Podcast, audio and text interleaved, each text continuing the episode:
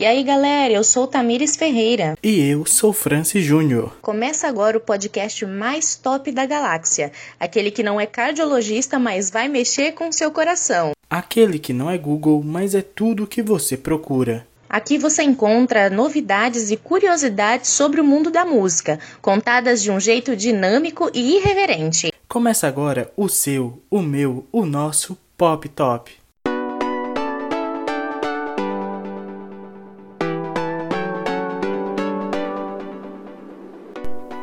Pop Top.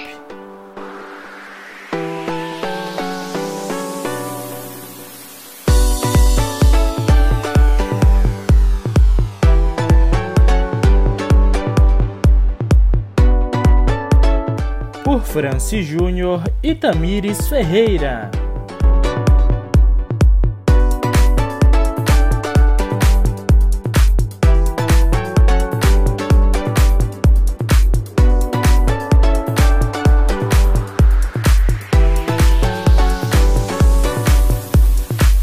No Pop Top de hoje vamos falar da importância da representatividade feminina no mundo da música. Os homens sempre ocuparam posições de destaque em relação às mulheres, sempre conseguiram maior remuneração, reconhecimento e até mesmo respeito, tudo isso com muito mais facilidade.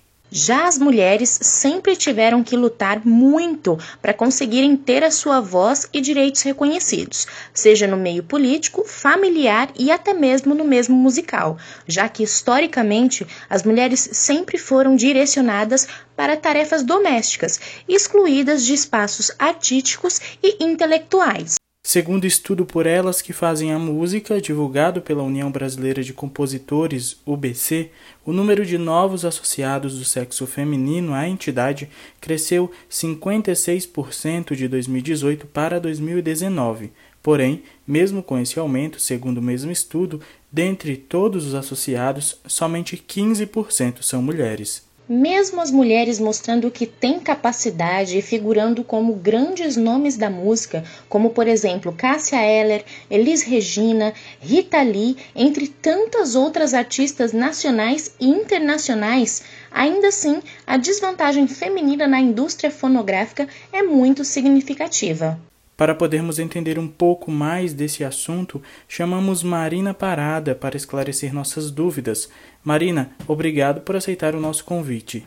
A nossa primeira pergunta é qual a importância da representatividade feminina na música? Eu acho que é uma coisa imprescindível, assim, né? A gente ter figuras femininas na música, porque é, a gente tem grandes artistas, né? Grandes cantoras, grandes musicistas, intérpretes, é, grandes mulheres aí na música ao longo de toda a história da música, né? Temos compositoras. É, no Brasil tem uma pioneira, né? Que foi a, a Chiquinha Gonzaga, que compôs a primeira marchinha de carnaval. Então a gente tem uma uma forte representatividade feminina na música, inclusive em vários gêneros musicais, né? É uma coisa bem diversa. Nós temos mulheres no MPB, no jazz, na no, no sertanejo, no sertanejo universitário, no samba, no chorinho, enfim. Nós temos grandes figuras. E eu acho que a importância dessa, dessa representatividade é, são mulheres que se inspiram né, nessas grandes artistas. A gente vê essas mulheres fazendo esse trabalho e, é, e exercendo isso, né, exercendo essa profissão, a gente se inspira e a gente sente que a gente é capaz de fazer também. Né? Eu acho que, que é, é esse o ponto, assim, a gente se sente capaz, né? Então eu acho que essa é a importância de ter mulheres representando outras mulheres, né, e representando como um todo na música. Na sua opinião, por que existe discrepância nos números de mulheres no meio musical em relação aos homens? Eu acho que, como tudo, né, no, ou pelo menos como a maioria das coisas no mundo, por causa do machismo, por causa desse patriarcado que é muito forte, é, a gente tem um cenário masculino muito forte desde sempre, né? Acho que em todas as esferas, não só na música, não só na arte. Acho que, inclusive, na música em si, né, como cantoras, intérpretes, musicistas, num geral, acredito que seja um número até que equilibrado, né? Mas quando a gente começa a olhar nos cantos, né, nos, nos lugares que ninguém quer ver, por exemplo, numa técnica de som, sabe, nesses trabalhos que geralmente a gente vê homens, por exemplo, na música, nesses né, trabalhos de estúdio, é, luz, é, técnica, né, hold, esse tipo de coisa, dificilmente a gente vê mulheres aí, né? A gente geralmente vê homens. Então, eu acho que que essa discrepância ela é por causa disso, assim, dessa dessa delegação de funções, né? Coisas de homem e coisas de mulher, né? Infelizmente, isso ainda existe. Né? As, as pessoas ainda pensam assim que existem tarefas que são femininas e tarefas que são masculinas. Né? E não é assim que funciona. A mulher é tão capaz quanto o homem de fazer funções braçais, por exemplo, né? ou funções artísticas, criativas. É, todo mundo consegue, não é mesmo? Em seu ponto de vista, quais as principais dificuldades que as mulheres enfrentam na indústria fonográfica? Bom, eu acho que hoje em dia o cenário ele se abriu muito, né? Ele, ele é muito aberto a mulheres que querem ter o seu trabalho divulgado, né? Uma cantora, uma compositora, é uma musicista. Então eu acho que hoje em dia, claro que isso tem um preconceito sim, né? Infelizmente ainda existe, mas é um cenário muito mais aberto do que, por exemplo, nos anos 60, né? Que era uma coisa muito fechada, muito preconceituosa e de uma forma muito explícita, né? Hoje em dia tem uma coisa velada, né? Aquela coisa de, de uma cobrança em cima da mulher, né, para ver se ela canta melhor, para ver se ela toca melhor, porque ela tem que tocar melhor, ela tem que ser a melhor, para ela provar a habilidade dela e na verdade ela não tem que provar nada, né? Ela, então assim, eu acho que a, a principal dificuldade é isso, né? Esse preconceito velado que ainda existe na música de que precisa se provar que é boa, né?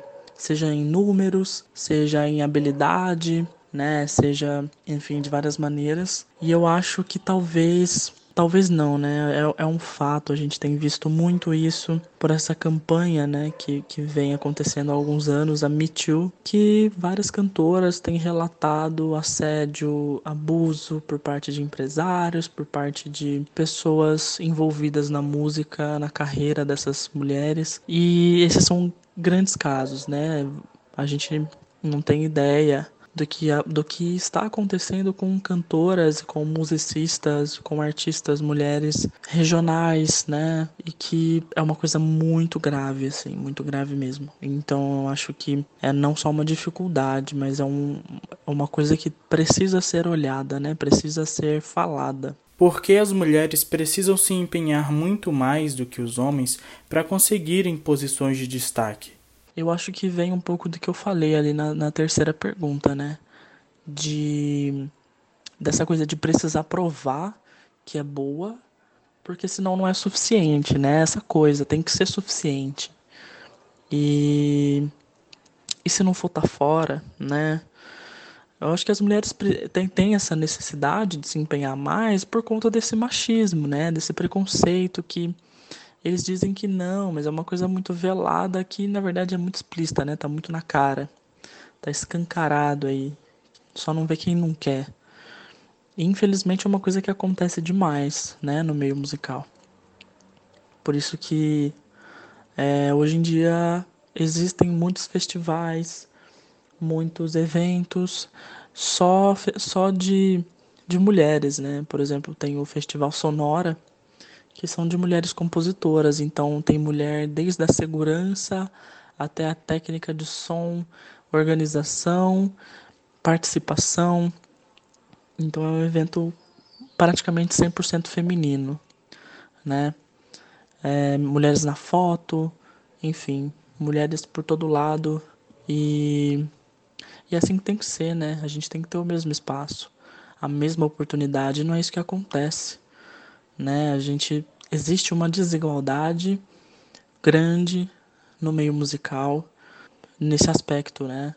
Então, eu acho que o motivo das mulheres precisarem se empenhar muito mais é esse machismo velado é, que existe, sempre existiu. A gente evoluiu em alguns aspectos, mas em outros não. Como cantora e compositora, usar a música para dar voz à desigualdade e os medos que as mulheres enfrentam todos os dias é uma forma de protesto?